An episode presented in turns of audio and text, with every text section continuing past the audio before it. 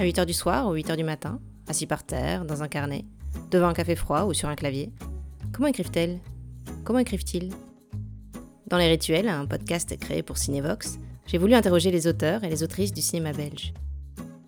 Le temps d'un coup de fil à l'ancienne, sans vidéo, sans caméra, ils et elles se livrent à distance sur ce que l'écriture représente dans leur vie et dans leur quotidien. Et vous, Fintrock, comment écrivez-vous?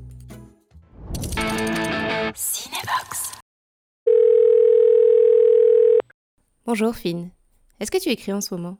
Oui, j'ai plus ou moins fini mon scénario, mais c'est très récent. Donc j'ai écrit très très très longtemps et pour le moment j'ai plus ou moins fini une version de laquelle je suis contente. C'est une version où j'ai l'impression que j'ai raconté l'histoire que je voulais raconter. Évidemment, il y a encore beaucoup de travail, mais c'est une version que je peux laisser lire aux gens qui représente ce que je veux faire. Comment s'enchaînent les projets pour toi? Est-ce que tu attends qu'un film soit fini pour commencer le suivant? Ben, en général, ça commence avant la fin de mon film précédent. Vraiment, le début, début, ça commence déjà vers la fin du montage du film précédent. Je pense que c'est parce que c'est le moment où je sens que c'est presque fini et que je sens déjà une toute petite pression dans ma tête que, bon, dans quelques temps, je dois avoir une nouvelle idée. Quoi. Mais aussi l'envie, évidemment, de recommencer à écrire. Mais par exemple, ce nouveau scénario que j'ai écrit maintenant, la première idée, mais c'est honnêtement, c'est loin du résultat que j'ai maintenant, mais quand même, la première idée, c'était déjà pendant le montage de Home. C'est pas genre, je finis mon film, je suis contente ou pas contente, je fais le festival. Le stress arrive, enfin, je l'appelle stress, mais c'est un stress intéressant. mais ça commence très, très vite, honnêtement.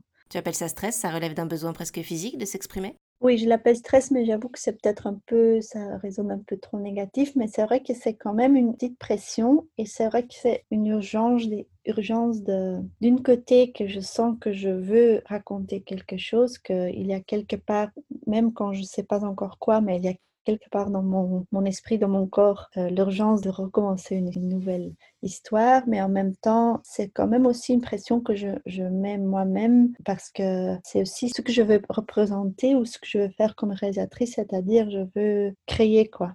C'est mon côté artistique, entre guillemets, qui me pousse, mais c'est aussi une côté très pratique qui dit ça doit avancer. C'est peut-être une angoisse que si je continue pas, que je vais m'endormir un peu. En même temps, les idées vont aussi disparaître. Quoi. C'est une, chose que je choisis pas. C'est quelque chose qui arrive et que je veux faire. C'est presque une obsession. J'avoue qu'il y a des moments où c'est très lourd et où ça m'embête même, mais j'ai pas le choix il faut le faire. Donc c'est un peu bizarre parce qu'on pourrait aussi dire, mais ben, tu le fais pas si ça te stresse ou si ça devient tellement, tellement, je sais pas, une obsession. Mais c'est exactement ça, quoi. J'ai pas le choix, je veux le faire, même si de temps en temps ça me torture un peu. Mais c'est inhérent à ce que je fais, à, à qui je suis et qui je veux faire. Tu te souviens de la première fois où tu as écrit? Les premières fois, c'était évidemment à l'école. J'ai fait Saint Lucas à Scarbeck et je me souviens très bien que j'ai toujours vraiment écrit comme enfant, comme adolescent, mais jamais des scénarios. C'était toujours des petites histoires. Donc à l'école, c'était la première fois que j'ai dû écrire des scénarios. Et là, je me souviens que c'est pas que je n'aimais pas, mais la pression était énorme de l'école, ou pour moi, en tout cas, je dis pas que l'école mettait tellement de pression, mais pour moi, c'était vraiment un grand stress de devoir euh, créer. Je ne savais pas ce que je voulais faire dans la vie, donc j'ai choisi faire des films parce que j'étais un peu perdue. Et c'est en écrivant que j'ai découvert que j'adorais en fait. Mais j'avoue que les premiers courts métrages que j'ai écrits je trouvais ça quand même, c'était un peu comme chaque fois comme un examen que je devais faire à l'école. Après les résultats, j'étais très contente, tout le monde était très content, donc je me suis dit ah mais c'est peut-être j'ai peut-être un talent pour ça ou peut-être je pourrais aussi aimer ça. et après l'école, directement après que j'ai eu mon diplôme, j'ai commencé à écrire mon premier long métrage et c'est que à partir de ça que j'ai commencé à vraiment aimer écrire parce que du coup, j'avais moins de stress évidemment parce qu'il n'était plus les profs qui attendaient mon scénario. Et surtout, euh, je le faisais pour moi, j'écrivais pour moi parce que je voulais vraiment créer un scénario, mais j'avais moins le stress des gens qui attendaient et qui critiquaient ce que j'avais écrit. Donc voilà, je me souviens très bien quand j'ai commencé à écrire mon premier long métrage que j'ai senti que j'aimais vraiment faire ça et aussi c'était comme, comment dire en français, pardon, collectionner. J'avais collectionné pendant toutes les années, même quand j'étais enfant, toutes des petites idées, des petites idées, sans être vraiment au courant de ce que j'étais en train de faire. Et du coup, j'avais la liberté d'écrire tout ça, d'utiliser tout ça dans un grand, grand histoire, quoi, dans un long métrage. Dans mon souvenir, c'était vraiment la fête. Je m'imagine que les gens autour de moi vont dire, bon, pas vraiment, parce que tu étais souvent aussi euh, bloquée ou mal contente. Mais quand même, c'est vraiment, c'était quand même une, libération de pouvoir faire ça. Est-ce que c'est à ce moment-là que tu t'es dit l'écriture, ça va être mon métier?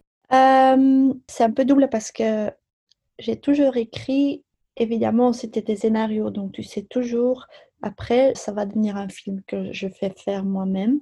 Donc, tu écris en fonction de ça. J'avoue que c'était jamais très bien écrit, écrit, c'est-à-dire c'était bien comme scénario. Un scénario, tu sais que ça sera encore visualisé, quoi. Et ça, c'était très important parce que vraiment comme texte ou comme littérature, c'était pas très intéressant. J'écris très sobre, quoi. J'ai jamais vraiment énergie pour vraiment expliquer tout ou, ou décrire tout parce que je me suis dit, mais tu vas le voir dans le film. Mais je lis beaucoup, beaucoup et je me souviens quand j'étais en train d'écrire mon premier long métrage que j'étais quand même jalouse, ou j'ai douté si je voulais pas plutôt devenir écrivain, que c'était aussi intéressant d'adapter ce scénario et de, de, le développer comme roman. Et bon, très vite j'ai découvert que j'avais pas ce talent, mais quand même c'était être devant, devant mon ordinateur, échapper dans ma propre tête, de créer des mondes. Je trouvais ça très très très rassurant. Mais j'ai très vite découvert que l'étape après, c'était quand même le plus important pour moi, c'est que ça devient encore un film. Et ça, c'est aussi la force de mes scénarios pour moi, que ce ne sont jamais des scénarios parfaits parce que tu dois quand même faire un effort de savoir, bon, d'abord c'est un scénario et deuxièmement c'est un film qui est très, euh, qui est très sobre quand elle écrit ce scénario et il faut, il suivre son imagination. C'est pas une excuse, hein. Je veux dire, c'est la façon que j'écris et je pense que j'écris extrêmement en fonction de ce que ça deviendra après. Et je pense aussi que j'ai jamais vraiment cru au scénario parfait parce que je me suis dit, ça doit encore devenir un film, donc super si tu as un scénario parfait, mais au fond, ça ne dit pas que ça deviendra un, bon film parce que bon, la prochaine étape, c'est de voir comment je vais les visualiser, de réfléchir des images, des personnages, comment tu vas les, les présenter, les castings. Et tout ça, c'est très évident quand je l'ai dit, mais quand même, moi, je ne veux pas juste dire, ah, j'ai un bon scénario, et en fonction de ça, je dois juste encore trouver le cast et je, je le filme et j'ai un bon film. Quoi. La prochaine étape, c'est de réinventer le scénario, je trouve. Comment tu travailles tes dialogues? Dans Home, ton dernier film, j'imagine qu'il fallait vraiment retrouver la langue des adolescents. Euh, pour te donner un exemple, la première version de Home, les gens me disaient euh, ouais chouette, mais c'est très euh, années 90 quoi. Comme moi, j'étais adolescent aux années 90 et du coup, je me suis dit ah oui, il faut faire attention que ça, enfin, où je dois l'adapter aux jeunesses maintenant. Après, j'ai beaucoup appris, c'est peu peut-être un peu bête de dire comme ça, mais quand même c'est la vérité que j'ai regardé beaucoup de petits films au YouTube des jeunes pour juste pour me jeter dedans dans leur monde et pour comprendre comment eux ils communiquent, comment eux ils parlent entre eux. Là, j'ai aussi appris beaucoup de choses et j'ai regardé plein de documentaires de Frederick Wiseman aussi parce qu'il a deux documentaires high school et en fait, je les ai regardés et, même relis leur dialogue juste pour comprendre que quand les gens parlent, même pas spécifiquement les jeunes, mais juste en général, c'est la moitié du temps, ce sont des phrases qui se finissent pas, c'est euh, be, ils coupent le parole, ils toussent, tu vois que c'est très, ça c'est parler quoi, le, reste c'est l'écriture, c'est nous qui ont écrit un dialogue. Évidemment, c'est pas obligatoire de mettre tout ça dans un scénario, mais quand même ça m'a mis dans, dans, la réalité, ça m'a confronté très fort avec euh, la vraie façon de parler, de communiquer les gens. Et après, évidemment, maintenant je réponds vraiment à la, à, la, question. Quand on a fait les castings, moi j'ai choisi les comédiens, évidemment en fonction du scénario, mais aussi de qui ils étaient dans la vraie vie. Des jeunes qui me disaient, euh, moi je, je, suis sage et je regarde la télé chaque soirée avec mes parents. C'est super pour eux et pour les parents, mais pour moi ça m'intéressait moins. Pour mon film, je voulais des jeunes qui savaient de quoi je... Enfin, pas savaient de quoi je parle comme ils ont vécu ça, pas du tout, mais je veux dire qu'ils étaient vraiment avec leurs deux pieds dans l'adolescence, quoi, qui faisaient la fête ou peut-être qui faisaient des petites bêtises de temps en temps, mais qui étaient vraiment adolescents 100%. Une fois que je, je les avais choisis, c'était vraiment la moitié des personnages, c'était les personnages que moi j'avais créés et la moitié, c'était eux-mêmes. 90% des dialogues dans le film, ce sont les dialogues du scénario. Mais ce sont les petites choses que eux ils ont rajoutées qui font que c'est eux qui parlent. C'est difficile à dire en français, mais par exemple, quand moi je disais, mais non, t'es un débile, en, rigolant dans le scénario, eux ils diraient, mais écoute, débile, ce mot, on n'utilise jamais. C'est vraiment euh, pour des plus jeunes ou je sais pas quoi. Donc, ils utilisaient un autre mot, des petites blagues. Euh, Évidemment, ils avaient aussi notre façon, c'était aussi qu'ils avaient une liberté totale. Donc souvent, je les laissais juste parler. On était en train de filmer et là, je disais, on va faire notre dialogue maintenant. Et ils commençaient à faire leur dialogue, mais c'était dans l'esprit d'une conversation très quotidienne qu'ils avaient avant. Quoi. Donc c'était jamais genre silence total, on va tourner. C'était toujours dans une ambiance où ils se sentaient très à l'aise et très pas sur une tournage. Quoi. Et c'est aussi ça que j'ai utilisé avant le tournage. Je suis sortie souvent avec eux, j'ai beaucoup parlé avec eux, ils sont devenus un peu mes, mes potes. Et c'est en, en, les écoutant que j'ai changé de temps en temps des petites choses dans les dialogues, que j'ai adapté même des scènes. Et ça a toujours continué, ça a continué avant, pendant le tournage. Ils n'ont aussi jamais vraiment lu le scénario. J'ai juste expliqué le scénario et chaque matin, je les ai expliqué ce qu'on allait faire et je les ai lire les dialogues. C'est-à-dire, ils avaient un petit moment pour l'apprendre par cœur, mais c'était jamais vraiment le cas. Ce qu'ils disaient, c'était jamais genre, je le dis parce que je l'ai appris, mais je le dis parce que je sais plus ou moins ce que je, je dois dire. Tout ça pour juste dire que c'était une façon de travailler qui faisait que les dialogues devenaient très vivants et très réels, je crois. On voit bien que c'est un travail nourri par ces rencontres. Pour toi, l'écriture, c'est plutôt un sport collectif ou un sport individuel? Mais avant, donc mes trois premiers films, c'était toute seule et c'était même, j'adorais de me, me, mettre quelque part, mettre de la musique. Je, ne voulais pas avoir des gens autour de moi. Je voulais vraiment être toute, toute seule. Je me mettais dans ce monde euh, de mon scénario et je me sentais super bien. Je devenais les personnages, je, devenais, je faisais partie de, du monde que j'avais créé. Et après, c'était, toujours dans une stade très euh, développée que je les laissais lire aux premières personnes. Euh, en général, c'était mon partenaire, Nico, qui les lisait, qui donnait des commentaires, mais en même temps, c'était aussi compliqué parce que j'étais déjà tellement avancée dans l'écriture que c'était très difficile pour moi d'accepter des critiques, avoir un feedback qui était débile parce que je le laisse lire, quoi. Donc, c'était un peu euh, pourquoi tu me le laisses lire si c'est si compliqué quand je donne des remarques? Et après Quitte, mon troisième film, j'ai senti deux choses. Les films que je faisais avant, c'était très. C'était basé sur un sentiment, sur une atmosphère. Ça, c'était toujours la base de laquelle je partais. J'ai beaucoup aimé, c'était vraiment mon truc. Je suis très contente que j'ai osé faire comme ça. Mais après Quitte, je me suis dit, c'est fini maintenant. Je veux vraiment me baser plus sur l'histoire et je veux plus réfléchir sur la psychologie des, personnages et pourquoi les choses se développent et de la façon qu'ils se développent. Et. Quand j'ai commencé Home, euh, j'étais rassurée que je voulais faire un film très différent que mes films précédents. C'est comme j'avais clôturé une, chapitre avec mes trois films précédents, des films euh, qui se développaient d'un sentiment, d'une atmosphère. Et maintenant, je voulais vraiment me concentrer sur sur l'histoire même. Et Nico, mon partenaire, qui me disait, mais écoute, euh, tu me laisses toujours lire et je pense que ma voix, et c'est vrai, ma voix est très importante, mes remarques, pourquoi on n'essaye pas de le faire ensemble? Et voilà, euh, à ce point-là, on a décidé d'écrire ensemble et c'est la première fois que j'étais vraiment, dès la première idée ou dès le premier, la première scène, que je devais communiquer avec quelqu'un, que je devais expliquer ce que j'étais en train de faire parce que l'idée c'est que moi j'écrivais et lui il est monteur, qu'il était un peu le monteur du scénario. Quoi. Ça a super bien marché. C'était un peu dur au début parce que moi, je voulais toujours dire non, mais je ne vais pas écrire une scène comme ça parce que je veux que c'est plutôt une atmosphère comme ça ou je veux plutôt un endroit comme ça. Et Nico qui me disait, mais c'est pas important. Tu penses pas à autre chose. Tu penses pas aux musique, aux comédiens, à l'atmosphère. Tu penses scénario, l'histoire. Au début, j'étais vraiment, ah non, mais oui, je sais que je dois penser aux histoires, mais je pense aussi quand même déjà euh, au look du film et tout ça. Et c'était quand même euh, difficile au début pour m'adapter, mais peu à peu, ça marchait très bien. Et c'était très agréable pour moi parce que j'étais tellement prête pour communiquer, quoi, pour dire non, ça, ça marche, ça, ça marche pas. Ne panique pas, c'est pas parce que ça, ça marche pas qu'il n'y a pas une autre solution.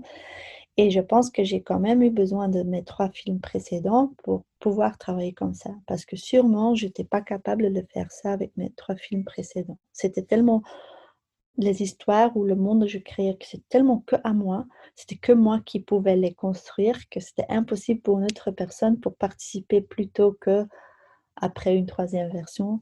Et voilà, maintenant que j'ai fait Home comme ça, je suis beaucoup plus ouverte et j'ai compris que si les autres gens lisent ton scénario, c'est pas grave.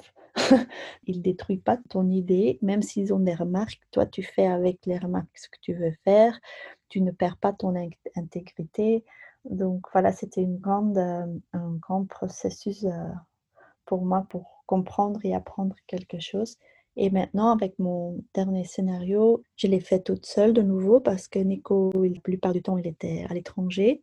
Mais quand même, on a bien, on a beaucoup communiqué par rapport à ce que j'étais en train de faire. Il y a encore euh, Annalise Morin qui a écrit avec moi. Voilà, je, suis très contente d'avoir découvert. C'est débile de le dire comme ça parce qu'il y a la plupart des gens travaillent comme ça.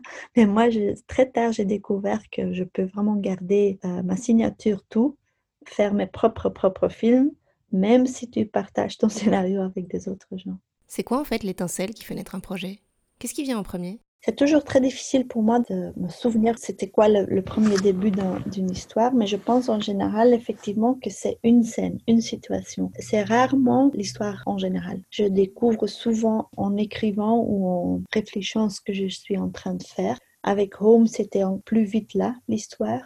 Avec mes trois films précédents, c'était sûrement en écrivant ou même quand on avait une version finie, que je me suis dit, ah, en fait, l'histoire, c'est plutôt ça. Je dirais une scène, mais une scène, ça veut dire une anecdote peut-être. De temps en temps, ça peut être une scène très, très drôle, bizarrement, parce que mes films sont pas toujours vus comme euh, drôles, mais souvent, ce sont des situations absurdes, une situation avec laquelle je tombe amoureuse, que je me suis dit, ça, c'est vraiment trop drôle. Si tout mon film pourrait être ça, ce serait chouette. Et en général, je pense que dans cette situation, je me suis dit, mais pourquoi je trouve tellement drôle? Ah, parce que par exemple, le personnage là-dedans, à elle, je peux m'attacher. À partir de là, de là, je vais dire, ah, ok, mais après cette situation, je vais le suivre dans sa vie et voilà, les choses commencent à se développer. La base de Home, c'était par exemple que un garçon qu'on donne une seconde chance c'est-à-dire il a fait une bêtise et il peut recommencer sa vie, mais il doit aller vivre chez sa tante, c'est l'histoire de Rome. Après, j'ai vu un documentaire des adolescents qui étaient en prison pour le reste de leur vie en Amérique et on expliquait chacun ce qu'il avait fait.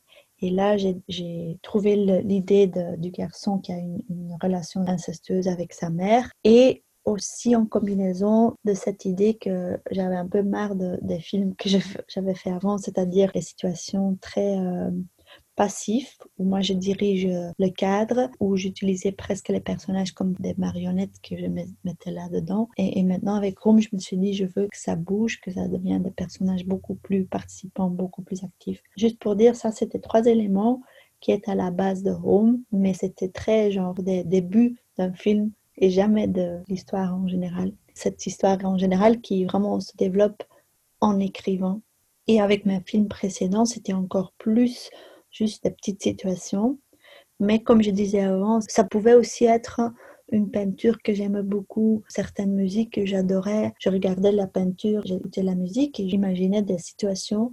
Et les situations, c'était souvent des, que des sentiments, quoi. Les gens qui étaient dans une chambre, qui se sentaient comme ça ou comme ça, des émotions. Mais ça, cette façon de travailler, je trouve encore très intéressant pour certaines situations dans mes films maintenant, mais c'est plus, je ne veux plus partir que de ça, quoi, parce que c'est trop atmosphère, trop sentiment, trop émotion, et c'est plutôt quelque chose que je veux rajouter maintenant après, au lieu d'utiliser comme base pour un scénario. Quand tu te lances dans un nouveau film, est-ce que tu y penses tout le temps? Ça prend quelle place dans ta vie? Ben, Ça prend une très très très grande place. Avant, ça prenait trop de place.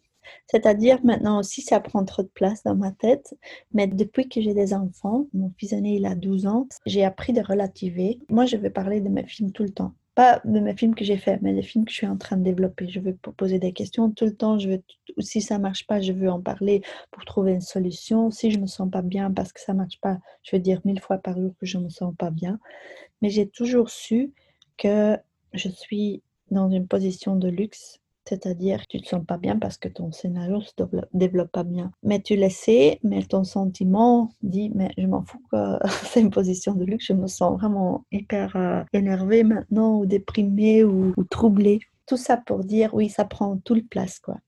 Et j'adore mes enfants, j'adore mon mari et j'ai appris de le cacher, de le mettre dans un coin et de me mettre mon focus sur les gens qui sont aussi très importants et qui méritent d'avoir plus d'attention et qui méritent surtout d'avoir une attention qui n'est pas toujours euh, lié avec comment je me sens par rapport à mon scénario. Mais juste pour te donner un exemple, si mon scénario, si ça marche pas, si je trouve que j'arrive pas du tout à écrire ce que je veux écrire et ça prend trop de temps et je suis encore une bonne maman et je fais mon mieux, mais ça prend tellement d'énergie pour fonctionner normalement par rapport des gens autour de moi. Pour juste cuisiner un, repas simple, ça me prend beaucoup d'énergie et je dois vraiment faire un super effort pour fonctionner. Mais je le fais, hein.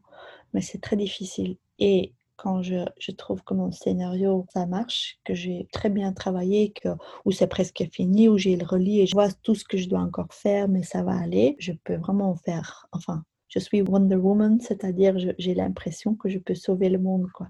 L'influence sur ma vie privée, sur mes sentiments, sur mes, mon comportement, c'est énorme, mais c'est vraiment énorme. Et c'est, oui, c'est embêtant parce que, comme je dis, et c'est surtout mon, mon mari qui me l'a appris, qui me l'a dit, Genre, je, comprends que tu te sens pas bien, mais c'est quand même un super luxe de pouvoir écrire, de recevoir de l'argent pour créer. Et ça m'a aidé parce que c'est aussi une pression, hein, parce que du coup, tu es limité dans ta liberté de te sentir mal. mais c'est quand même important pour moi pour te comprendre. Oui, c'est vrai, en fait. Je vais trouver une solution. Les gens que j'aime beaucoup sont autour de moi. Euh, la vie est plus que ça. Mais je dis tout ça et j'avoue que c'est toujours 99% de, de, mes sentiments sont dirigés par ça, mais j'ai quand même appris à les diriger mieux. Et une autre chose que j'ai aussi appris, surtout parce que mon mari, il plus que la moitié de l'année, il était à l'étranger, que j'étais toute seule avec mes enfants, j'ai dû apprendre à écrire de 9h jusqu'à 3h l'après-midi, qui est très court. Et surtout, la créativité, c'est toujours là. Enfin, ou pas, mais je veux dire, la volonté d'être créative est toujours là ou l'obsession. Et du coup, tu dois l'arrêter à 3 heures parce que tu dois devenir une autre personne une maman, je le fais avec plaisir, hein, mais je veux dire, je ne vais pas embêter mes enfants à parler avec, de mes scénarios. Donc, du coup, tu dois arrêter tout ça à 3 heures. Ça, c'est de temps en temps très compliqué pour moi de devoir limiter une chose qui n'est pas du tout limitée. Et une autre chose, c'est que je, trouve ça très difficile de travailler le soir. Déjà, si j'ai vraiment là-dedans, je n'arrive pas à dormir. Je deviens très nerveuse quand j'écris. Et si j'ai fait ça le soir, c'est foutu. Et je dois me lever à 6h30 comme maman chaque jour. C'est très, c'est très compliqué. Donc, J'avoue que ça me manque un peu d'être libre, d'être créatif quand tu veux. Quand tu le sens, tu peux le faire. Ça, c'est plus le cas. Mais en même temps, d'être tellement encadré quand tu travailles, je trouve pas grave non plus. C'est juste un peu court. Mais moi, j'aime bien aussi de me lever, de, de bien petit déjeuner, mettre les enfants à l'école et de commencer ta journée de travail, quoi. Et juste pas de dire, oh, je dors jusqu'à midi, après, si ça vient, ça vient, si ça vient pas, ça vient pas. J'ai quand même appris que c'est un grand boulot, écrire, mais c'est aussi une, question de, de, te forcer, de, pas forcer d'écrire, mais de forcer de réfléchir et pas juste dire, oh, aujourd'hui, je le sens pas. Non, non, pour moi, c'est vraiment genre, même si je le sens pas, je fais un effort et je cherche et je cherche et je cherche. Voilà, donc dans le monde idéal, je peux travailler quand je veux. En même temps, le monde est idéal maintenant parce que j'ai deux enfants que j'adore et je, je m'adapte. quoi. Et s'adapter, c'est par rapport d'être créatif, c'est pas toujours facile, mais j'y suis, enfin, j'ai mon scénario, donc apparemment, j'ai souffert beaucoup, mais je suis arrivée.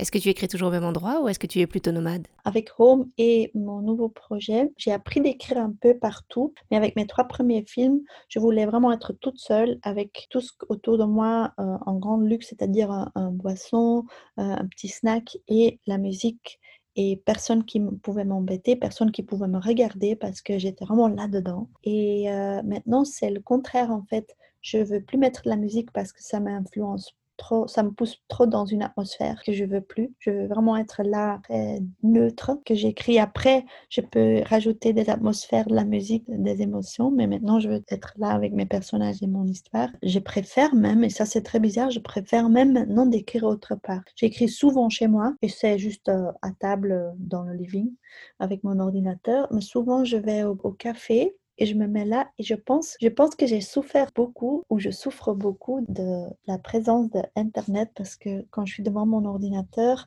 et surtout aussi avec mon téléphone, très vite quand j'ai un petit trou, je ne sais plus très bien quoi écrire ou quoi faire.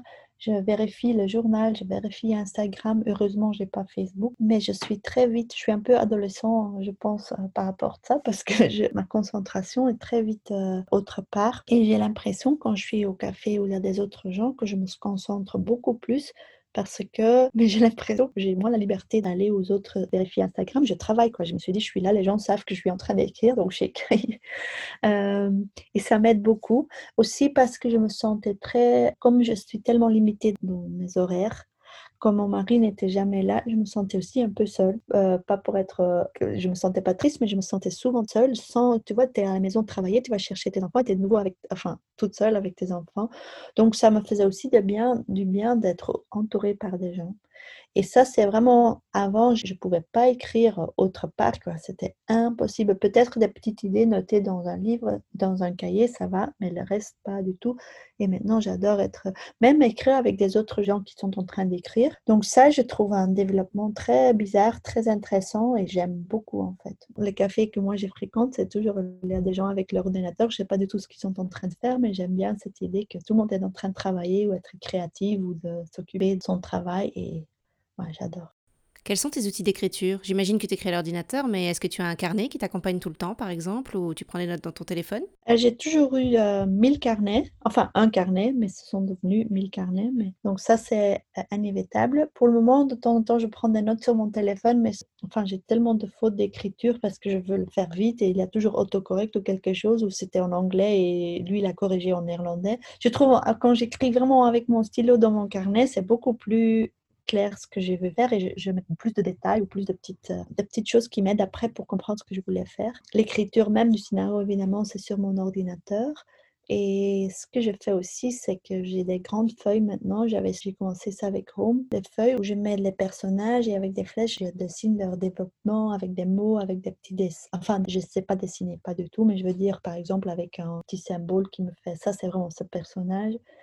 Et ça, ça m'aide aussi beaucoup parce que j'ai aussi appris, si je reste trop sur mon ordinateur, l'histoire se devient cette page quand je mets mon ordinateur à côté et je me mets vraiment autre part qu'avec un, un crayon et deux feuilles. Ça rafraîchit un peu ma tête, mes idées.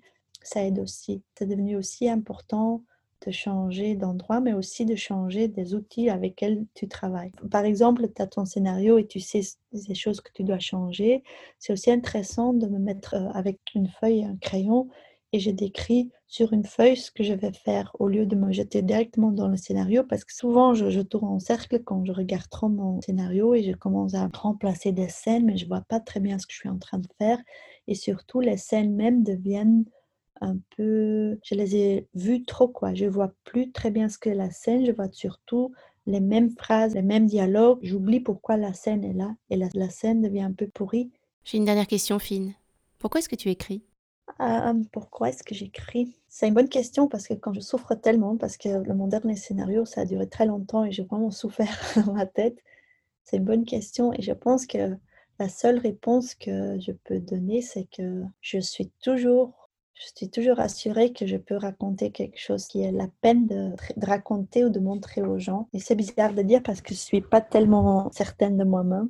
Mais là, je suis très certaine que si je continue, si je me pousse et si je, je, continue à chercher, je sais que je vais trouver quelque chose qui est vraiment assez intéressant ou assez urgent pour raconter.